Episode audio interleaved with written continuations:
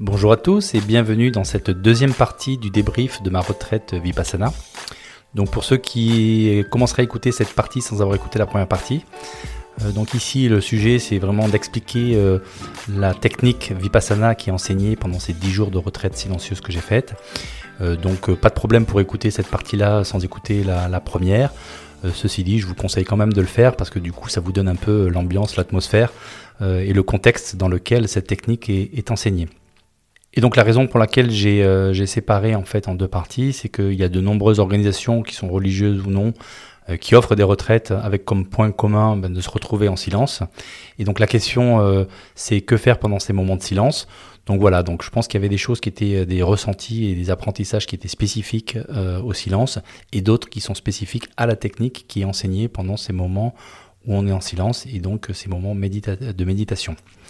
Donc pourquoi j'ai choisi euh, Vipassana? Ben, En fait, c'est un petit peu, par hasard. Donc je savais qu'on y faisait de la, de la méditation. Et je, je, connaissais les mérites de la méditation, donc j'en avais jamais fait parce qu'en fait je suis pas capable de tenir en place euh, une minute. Et la méditation c'est vraiment pas un truc euh, pour moi. Mais c'est vrai que j'ai lu, j'ai regardé des reportages, notamment avec Mathieu Ricard, vous avez certainement entendu parler, avec scientifiquement donc des expériences scientifiques qui prouvent scientifiquement qu'en fait les bienfaits qu'a que la méditation en fait sur le sur le cerveau donc avec une augmentation euh, des zones cérébrales qui sont liées à la conscience de soi, à la compassion, une diminution des zones cérébrales euh, où il y a le stress, etc. Donc en fait, clairement, il y a un impact sur le cerveau qui est, euh, qui est mesuré, en tout cas c'est les gens qui pratiquent beaucoup. voilà, et donc j'ai trouvé quelque chose d'intéressant parce qu'effectivement, avoir plus, plus de calme, plus et moins de, moins de stress, c'est quelque chose qui peut être intéressant. Et donc j'entendais beaucoup de personnes qui pratiquaient autour de moi et qui vraiment disaient que c'était quelque chose qui était euh, vraiment euh, très bénéfique euh, dans leur vie. Donc voilà, donc j'ai voulu me lancer et j'ai bien senti qu'en fait il n'y avait pas le moyen de, de me lancer par moi-même. Donc j'ai dit rien de mieux que de se faire enfermer 10, euh, jours dans un, dans, un, dans un séminaire ou dans une formation spéciale, dans une retraite où on apprend ça et on n'a pas le choix, on peut pas partir et on voilà. Donc euh, c'était vraiment ma manière à moi de m'obliger, de me mettre une grande contrainte euh, pour m'y mettre vraiment. Et puis, et puis voilà, donc moi j'ai découvert spécifiquement cette, cette technique Vipassana. Euh, avec une discussion euh, avec mon, neveu Martin. Que, Martin, je te salue merci encore une fois pour cette recommandation. Euh, en fait, je, le suspecte de m'avoir envoyé un peu en éclaireur, mais il m'a dit qu'il voulait la faire, mais c'est vrai que c'est assez contraignant d'avoir 10 jours comme ça. Et en fait, il me l'a vendu comme, en fait, il, a, il a entendu parler de, gens qui l'avaient fait, que c'était vraiment la, la, la retraite la plus, la plus difficile l'expérience un peu extrême en termes de méditation, parce que comme je l'ai expliqué dans la partie 1, en fait, c'est 11 heures de méditation euh, par jour. Euh, et donc voilà, donc c'est vraiment, on, y va à fond, et, euh, et c'est vrai que c'est dur. Donc Vipassana, c'est quoi? Donc moi, déjà, je, dirais que c'est une vraie expérience de transformation, c'est-à-dire que vraiment, on sort pas indemne d'une telle, d'une telle expérience. Et bon, bien sûr, il y a la partie silence, et ça, déjà, rien qu'en soi, c'est quelque chose, c'est une, une, expérience qui, qui, transforme. Mais là, en plus, il y a, la technique en soi, je pense, apprend, enseigne des choses assez intéressantes. Donc, d'où vient cette technique? En fait, elle a été inventée par euh, Bouddha, donc ça a 2500 ans. Euh, à cette époque-là, ça s'est développé euh, énormément en Inde et en fait, ça a été récupéré, euh, ça a été récupéré par de nombreuses personnes qui ont voilà, qui ont modifié la technique, qui ont ajouté, qui ont enlevé, etc., qui, qui ont adapté un petit peu à ce que les gens voulaient. Et en fait, le truc s'est complètement, complètement modifié. Heureusement, il y a certaines personnes qui l'avaient appris de Bouddha qui sont tout de suite parties dans des pays étrangers pour l'exporter. Et, en fait, il s'est passé un peu la même chose dans tous les pays, sauf un qui est la Birmanie. Et en fait, euh, la Birmanie est le seul pays en fait où la technique euh, originale, telle qu'elle a été enseignée par, euh, par Bouddha il y a 2500 ans, n'a pas été absolument pas été modifiée. Et donc c'est 2500 ans après, donc c'est très récent hein, puisque c'est en fait en 1969 qu'il y a un, certain monsieur Goenka, donc qui est né en Birmanie mais qui était d'origine indienne, et qui été formé 14 ans à cette technique donc en Birmanie et qui un jour a décidé de rendre visite à sa mère qui était malade et souffrante en, Inde et donc il a voulu lui, apprendre cette, méthode. Voilà, il est arrivé en Inde et donc il y a quelques personnes qui se sont, regroupées autour de sa mère bah, pour bénéficier de cette formation. Et en fait, à partir de là, le, vraiment, la technique s'est répandue comme une traînée de poudre, euh, parce que, voilà, après avoir fait une, formation, il a, euh, le bouche à oreille a fait, le, a fait le travail, et puis en fait, il a commencé à enchaîner les cohortes de, gens qui ont voulu se former. Et donc, c'est à partir de là où, où il a décidé d'exporter ça en dehors de, de l'Inde, donc Birmanie, Inde, et ensuite Inde, reste du monde. Et en fait, c'est en 1979 que cette technique est arrivée pour la première fois en France. Et donc, encore une fois, c'est très récent. Et donc, c'est le centre euh, en fait, où je suis allé faire cette retraite qui a été euh, créé. Et donc, il est venu plusieurs fois enseigner dans ce centre-là. Et donc, Monsieur Goenka est mort en 2013. Mais c'est donc toujours la technique originale qui est enseignée. C'est-à-dire qu'en fait, le, tous les, euh, tous les, la technique, en fait, tous les discours qui sont faits, etc., c'est la bande originale son en fait de Monsieur Goenka. Et donc, je pense qu'il y a vraiment une volonté de se dire qu'on ne, vraiment, on garde, on garde la, la technique originale. Voilà, donc euh, le fait que ça soit inventé, euh, ça a été inventé par le Bouddha, beaucoup euh, de personnes m'ont dit ah, tiens, tu fais une retraite bouddhiste, etc. Et en fait, le bouddhisme, c'est la religion qui voue un culte à Bouddha. Mais en fait, là, il y a vraiment euh, une, technique qui a été inventée par Bouddha, mais en fait, il n'y a rien à voir avec la religion. Et dès le début, ils disent en disant, euh, ben, en fait, euh, voilà, c'est ouvert à tous. Il n'y a pas besoin ni d'être bouddhiste, ni d'être, enfin, ni d'être religieux. Vraiment, c'est ouvert à tout le monde et c'est une pure technique, comme on pourrait dire, voilà, le yoga ou, ou je sais pas, ou la sophrologie, etc. Donc, bien entendu, c'est influencé par un courant qui, voilà, qui, qui, a à voir avec le bouddhisme, puisqu'en fait, c'est quand même, ça a été développé dans, dans ces pays là Mais encore une fois, il y a absolument, on demande, on demande d'avoir aucune croyance euh, religieuse ou de laisser tomber aucune euh, ces croyances. Enfin, il n'y a vraiment aucun, aucun, aucun prérequis là-dessus. Et donc cette technique s'adresse absolument euh, à tous. voilà, quelle que soit sa provenance, quelle que soit sa religion, il n'y a aucun, aucun problème. Donc la technique Vipassana, qu'est-ce qu'elle, c'est quoi la, promesse client, on va dire En fait, c'est pouvoir se libérer des, des souffrances psychiques euh, qui, souvent lieu, qui souvent génèrent en fait des souffrances physiques. Donc ce sont les fameuses maladies psychosomatiques. Donc c'est vraiment donc euh, voilà alléger ou éradiquer ces, ces souffrances. C'est ce que ça permet de faire. Et donc dès le début, en fait, euh, dans les premiers discours, en fait, compare ça à une opération chirurgicale, donc c'est 10 jours. Donc là, on voit bonjour l'ambiance, hein. opération chirurgicale de l'esprit. On se dit qu'est-ce qui va m'arriver? Et en fait, ils expliquent qu'en fait, il y a trois parties dans cette retraite. Donc la première phase, en fait, c'est la phase qu'on peut comparer à la préparation de l'opération. Donc l'idée, c'est qu'avant de rentrer en salle d'opération, ben, voilà, il faut être désinfecté et être, être prêt à faire, euh, à faire l'opération chirurgicale. Donc l'idée c'est de respecter cinq préceptes qui sont des préceptes qui, euh, en fait, qui, qui permettent d'avoir un comportement euh, moral. Donc en gros, c'est ne pas tuer, ne pas voler, ne pas avoir de déviance sexuelle, etc., etc. Mais donc la chose la plus compliquée, on va dire, dans, dans, dans la vie de tous les jours, euh, c'est euh, en fait le silence. Donc un des préceptes, c'est silence complet, pas de communication, euh, ni verbale, ni non verbale, ni contact physique avec qui que ce soit. et donc là, c'est voilà, c'est pour ça que la retraite est silencieuse. Et donc ça, c'est un prérequis pour pouvoir rentrer dans la deuxième phase. Et donc la phase où on prépare en fait les, les outils qui, pour l'opération. Et donc là, quelque part, c'est comme si on affûtait les bistouris. Et donc cette phase-là, cette deuxième phase dure trois jours. Et l'idée pendant ces trois jours-là, c'est de rendre euh, en fait l'esprit super sharp euh, dans sa capacité de détecter des sensations à la surface du corps. Donc euh, trois jours, comment ça se passe? Le premier jour, en fait, on vous demande pendant les 11 heures, assis en tailleur par terre, de en fait de porter votre attention en fait sur une zone en forme de triangle qui part du haut du nez et donc en fait le point entre les deux yeux et dont la base en fait est la lèvre supérieure et donc vous devez rester immobile donc ne, ne Pensez à rien si ce n'est juste à écouter la respiration et à détecter toute sensation euh, qui pourrait y avoir dans ce fameux triangle. Et voilà, donc en fait, c'est là où on s'aperçoit que, bah, qu'en fait, euh, l'esprit est tout le temps en train de, partir, et donc c'est, assez difficile de, de, garder cette attention-là.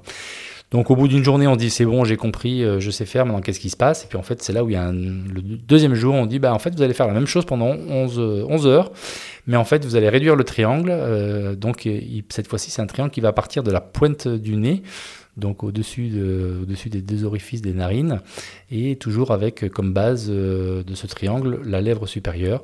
Et donc en fait, ça réduit la, taille du triangle. Et donc en fait, il faut euh, il faut observer en fait les sensations, toutes sensations, euh, donc l'air qui rentre, qui sort, le chaud, le froid, enfin toutes sensations, les picotements, euh, peu importe, qui est justement dans ce triangle. Et le troisième jour, c'est pas fini, on se dit qu'est-ce qui va se passer? Et en fait, on réduit encore le triangle, et cette fois-ci c'est à la base du nez, donc c'est en fait, c'est en gros, c'est la, un triangle qui part de la base du nez et qui va toujours la lèvre supérieure. Donc en fait, en gros, ce sont les moustaches.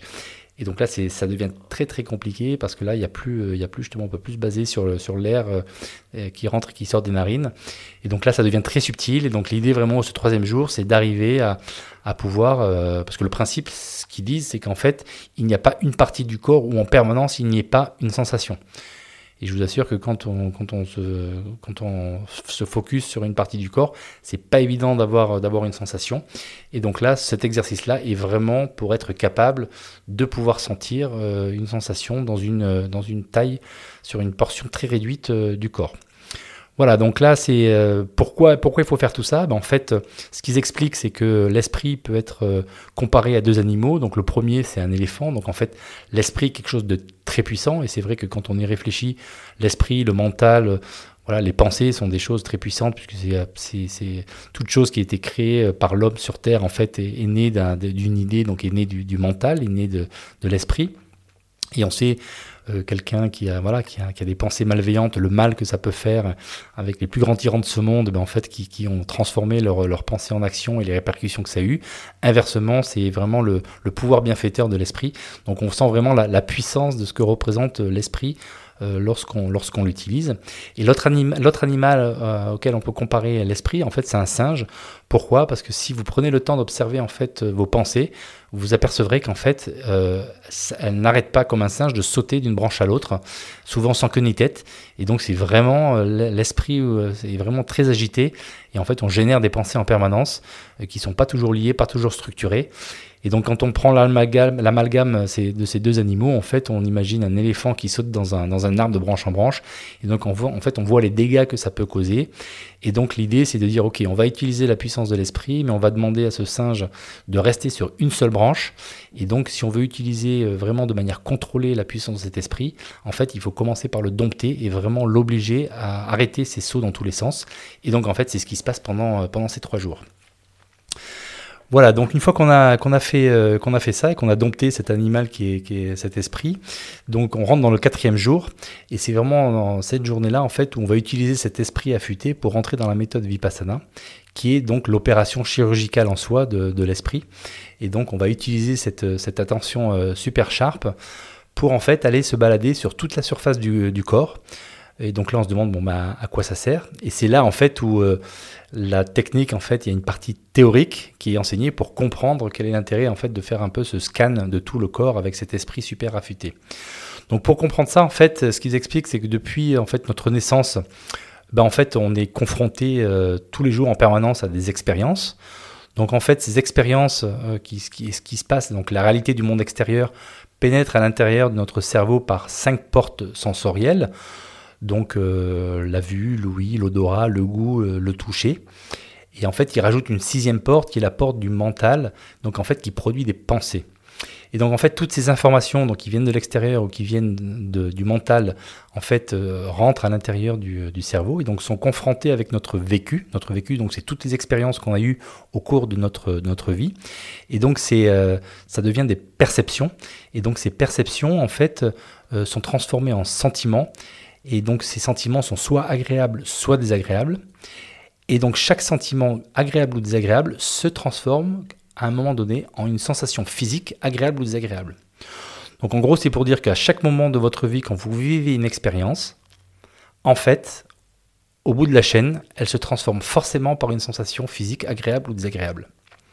Si elle est euh, désagréable, en fait, vous allez développer de l'aversion, c'est-à-dire que quelque part, vous allez, être, vous allez rejeter cette sensation parce que vous ne la voulez pas.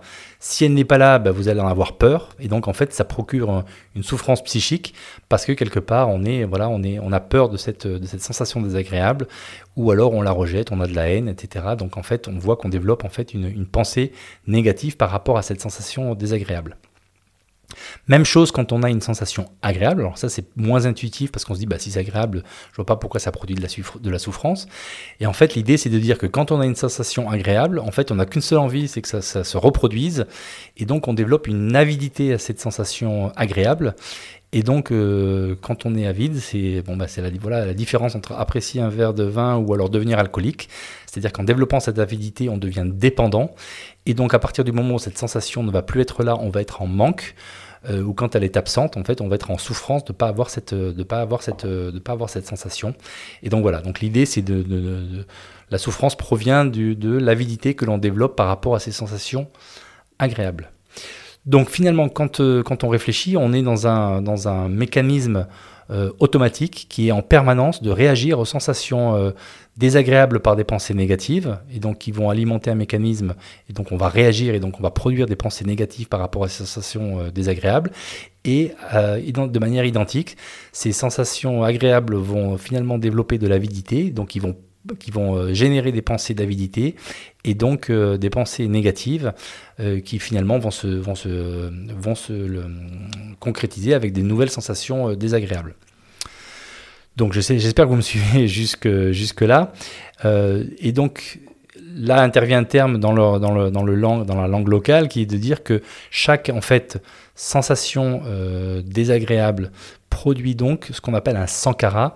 Et en fait un sankara c'est une sorte d'impureté à la fois biologique et mentale. C'est-à-dire qu'en gros, quand mon mental produit une pensée négative, il y a une, une conséquence euh, biologique à ça. Donc c'est ce que je ressens et, euh, ce qui et donc euh, ce, qui, ce qui va se, se, développer au niveau biologique, toutes les hormones, etc., qui vont, qui vont être activées au moment où j'ai cette pensée négative. Et donc l'idée, c'est de bien dire qu'il y a une conséquence réelle dans le corps et d'où les maladies psychosomatiques. Hein. C'est-à-dire que vraiment une pensée négative, une impureté, en fait, peut développer en fait une, une réaction biologique. Et donc voilà. Et donc là, ce, cette unité euh, d'impureté, on va dire, et biologique et, euh, et, euh, et mentale, en fait, s'appelle un sankara. Et donc en fait, tout l'objet de la technique, c'est en fait d'éviter de produire des, des sankaras, des nouveaux sankaras. Et donc en faisant ça, en fait, quand on fait ça, en fait, on, on donne la possibilité à tous les sankaras qui ont été, euh, qui ont été euh, emmagasinés depuis la naissance, parce qu'en fait l'idée c'est qu'à chaque fois qu'on a un sankara, ben, en fait euh, on l'emmagasine et il reste dans le corps et quelque part on empile des couches de sankara au fin fond de son corps. Et donc on enracine en fait c'est voilà donc on peut appeler ça des traumas, on peut appeler ça des voilà, des expériences négatives qui du coup euh, vraiment euh, sont enfouies au plus profond euh, de nous et finalement finissent par nous faire souffrir. Et toute nouvelle expérience qui va résonner avec, ce, avec ces expériences néfastes du passé, en fait, ça va raviver en fait toutes ces, ces, ces, tous ces souvenirs négatifs. Et donc l'idée pour arriver à, éliminer ces sankaras, donc c'est en fait d'observer avec cet esprit affûté toutes les sensations qui apparaissent sur les surfaces du corps et de les observer de manière équanime. Alors équanime, moi c'est un mot que j'avais pas, voilà, je ne connaissais pas avant cette, avant cette, euh, cette retraite. Et en fait, équanime, ça veut dire observer sans réagir. Donc en fait, pas de réaction. Donc en fait, c'est un peu comme un médecin qui ausculterait une zone douloureuse d'un patient. Bah, quelque part, voilà, il ausculte de manière, de manière euh, scientifique, il regarde, mais en fait, il, n'a pas de réaction, il n'est pas, il pas émotionnellement impliqué dans cette, dans cette auscultation. Et donc, en fait, quand on fait ça, en fait, on bloque la réaction en chaîne. Euh, et donc, on va éviter de générer une nouvelle pensée nocive. Et c'est là, en fait, où on a évité la production d'un nouveau euh, Sankara. Voilà, vous me suivez toujours, j'espère. Sinon, vous repassez, vous, vous repassez cette partie. C'est la partie un peu technique. Donc l'autre chose qu'on fait pendant cette observation euh, équanime, c'est en fait euh, de cette sensation que l'on ressent dans la surface du corps, c'est de prendre conscience qu'en fait toute sensation est impermanente. Donc en fait, euh, ce qu'ils expliquent, c'est que dans la nature, quand on réfléchit bien, tout est impermanent. C'est-à-dire qu'en gros, tout ce qui apparaît va finir par disparaître. Et euh, si on compare ça par exemple avec un fleuve qui coule, vous regardez un fleuve et en fait vous avez l'impression que le fleuve est là et qu'il est permanent parce qu'en fait ça s'arrête pas de couler, donc vous avez toujours la même image devant vous. Mais en fait quand on zoome à l'intérieur de ce fleuve, on s'aperçoit qu'à aucun moment le fleuve est identique à la seconde qui précède, parce que à chaque moment, euh, les molécules d'eau qui sont là ne sont, euh, ne sont pas les mêmes que celles qui avaient une seconde avant et ne sont pas les mêmes que qui la seconde d'après. Et donc on voit que malgré l'apparence en fait de, permanence, en fait, c'est impermanent. Et donc ils expliquent que dans la nature, tout est comme ça, y compris le corps humain quand on y pense. Vous prenez, vous prenez quelqu'un à 5 ans et quelqu'un à 50 ans, la différence est flagrante. Mais en fait, si vous descendez au, voilà, à l'échelle de la seconde, et eh ben même à cette échelle-là, en fait, en permanence, il y a des changements. Et on peut dire donc euh, en permanence, le, corps humain est différent de ce qu'il était euh, une microseconde avant. Et ça, ils expliquent ensuite en descendant euh, voilà, de manière scientifique à l'échelle subatomique, voilà, quand on va dans, la physique de, quantique de l'infiniment petit, eh ben en fait, on sait très bien qu'en fait, le, voilà, les, c'est tout, tout est mouvement, puisque ce sont des atomes avec des électrons, et qu'au milieu, il y a du grand vide, et qu'en fait, euh, on sait que maintenant, ça c'est prouvé scientifiquement, qu'en fait, tout est énergie, et donc en fait, toute matière, en fait, est un gros euh, flux ou champ d'énergie, et en fait, euh, tout bouge et tout change. Voilà, donc c'est vraiment l'idée de, de l'impermanence pour dire qu'il n'y a rien qui est figé et que tout, tout passe. Et donc finalement, la, souffrance des hommes en fait vient du fait les hommes veulent aller à l'encontre de ce qui est naturel, c'est-à-dire que quelque part c'est l'attachement, c'est-à-dire que quand je suis, quand je considère que quelque chose doit rester permanent, ben en fait, je, forcément, ça, va générer de la souffrance, puisqu'en fait, par nature, tout est, tout est impermanent. Donc, euh, la méthodologie, donc la technique, c'est vraiment euh, d'observer ces, sensations, d'accepter la loi de la nature et d'accepter que, que, tout change, et donc de laisser passer et de finalement d'accepter que ce qui est agréable, ben, sans devenir euh, avide parce qu'on sait que ça va, ça va passer, et que ce qui est désagréable, en fait, on n'a pas d'aversion parce qu'en fait, on sait que ça va passer. Voilà. Et du coup, l'idée, c'est vraiment de dire que toutes ces, impuretés que sont les, les sankaras, en fait, au fil des années euh, ben, qui ont été enfouies, ben, avec ce travail d'observation, en fait, va pouvoir permettre de les, de les faire remonter et en fait de les euh, automatiquement de les éliminer. Donc tout ça, c'est très théorique, et puis on se dit, bon, bah, est-ce qu'il faut vraiment croire ça? Et en fait, ils expliquent qu'on a... Ok, ils expliquent la théorie parce qu'ils disent que ça fait beaucoup plus de sens de, travailler quand on comprend le mécanisme, mais en fait, ce qu'ils disent, c'est faites l'expérience vous-même, et si vous allez mieux, bah, tant mieux, continuez. Si ça vous plaît pas et ça va pas mieux, bah, dans ce cas, arrêtez. Donc vraiment, l'idée, c'est de dire, euh, croyez dans votre propre expérience, on vous explique euh, comment ça fonctionne, mais euh, libre à vous de, croire ce que vous voulez. Mais voilà, faites l'expérience et après c'est vous qui, décidez. En tout cas pour moi, l'expérience, c'est que euh, en 10 jours, c'est vraiment clair que mon esprit s'est complètement calmé. Au départ, j'étais incapable de m'asseoir en, tailleur, j'avais des douleurs partout, j'avais vraiment des sensations de jambes de bois, où j'avais, enfin, c'était vraiment très très douloureux à tel point qu'à un moment l'enseignant m'a même convoqué pour me dire, je vois que tu souffres, vas-y mollo, parce que l'objectif de la technique, c'est quand même pas de, voilà, d'être, d'être maso. Euh, et moi, j'ai voulu vraiment faire la, faire la technique, vraiment, euh, parce que j'avais envie de, de, faire les choses à fond.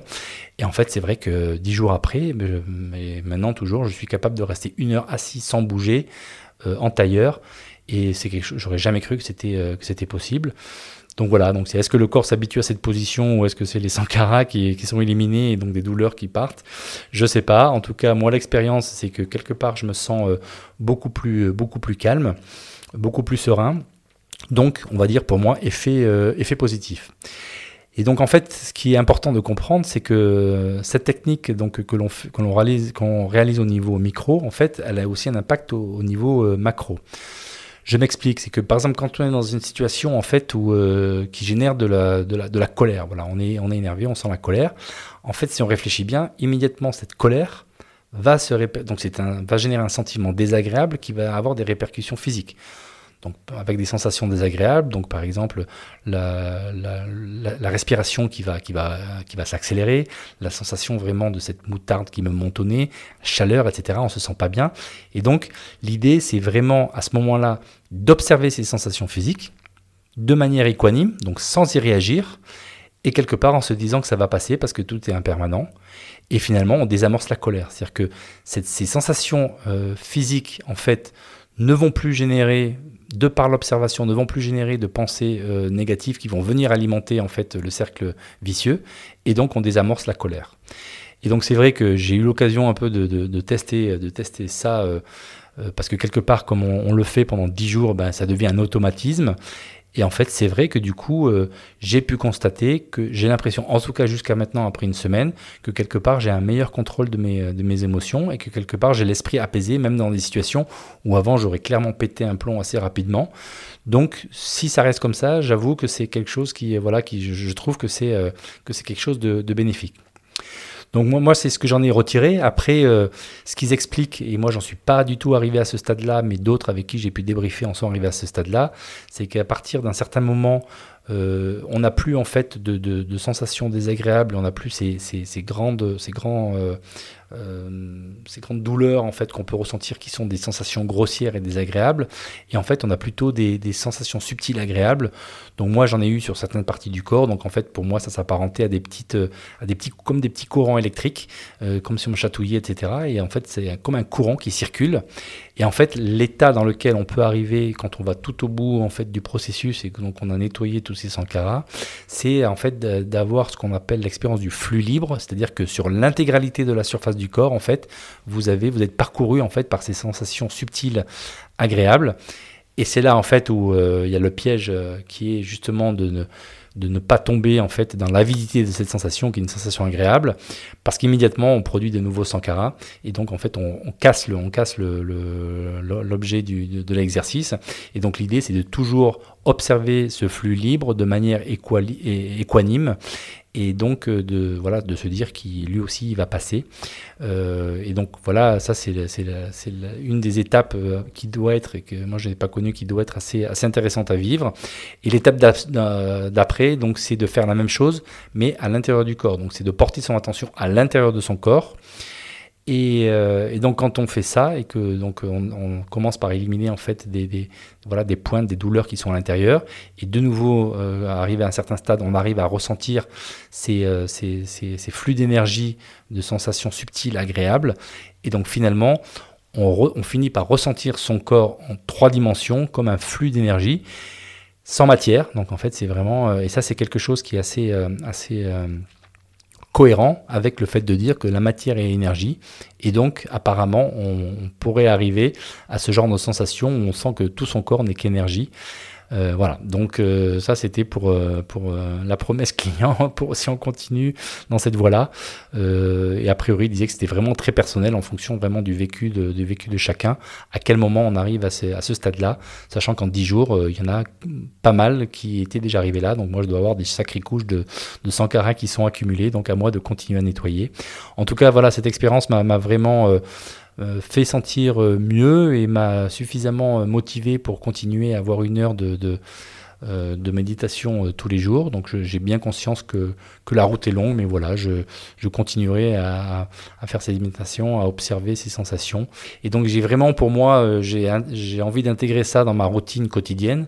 Donc en fait, au même titre que de prendre une douche, laver le matin ou se laver les dents, ben, en fait c'est avoir une nouvelle hygiène aussi mental, c'est-à-dire que quelque part euh, pouvoir euh, avoir cet exercice qui permet bah, en fait de me voilà de, me calmer, de calmer mon esprit et d'avoir un meilleur contrôle euh, de mes émotions.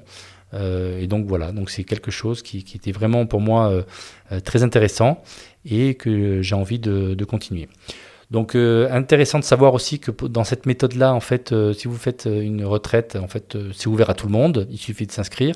C'est complètement gratuit. Donc là, c'est assez hallucinant. Donc en fait, ce ne sont que des bénévoles, donc des personnes qui ont déjà fait des retraites avant, qui, qui sont là pour, pour s'occuper de toute la logistique. Euh, l'enseignant aussi est, bénévole.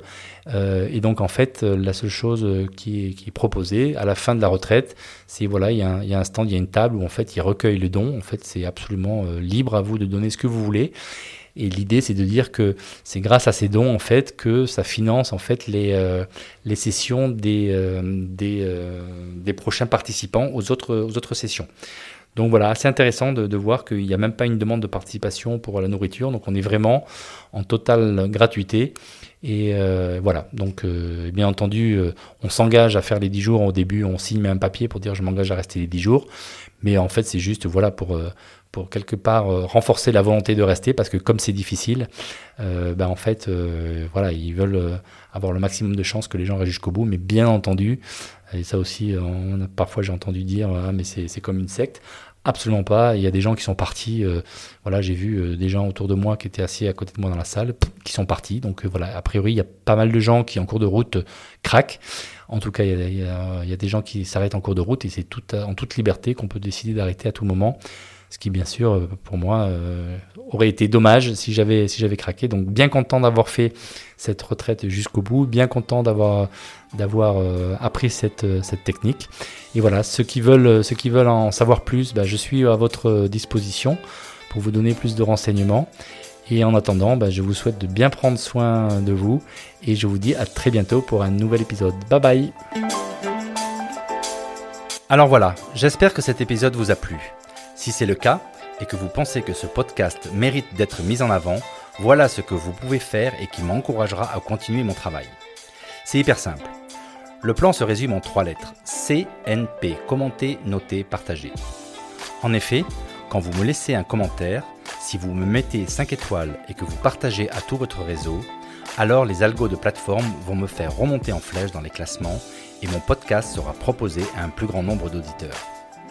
Bon, je compte sur vous et n'oubliez pas, si vous ne voulez pas louper le prochain épisode, enregistrez-vous vite sur revoirprésident.com pour être averti dès qu'il sort. Allez, c'est tout pour aujourd'hui. Prenez bien soin de vous et à bientôt pour un nouvel épisode. Bye bye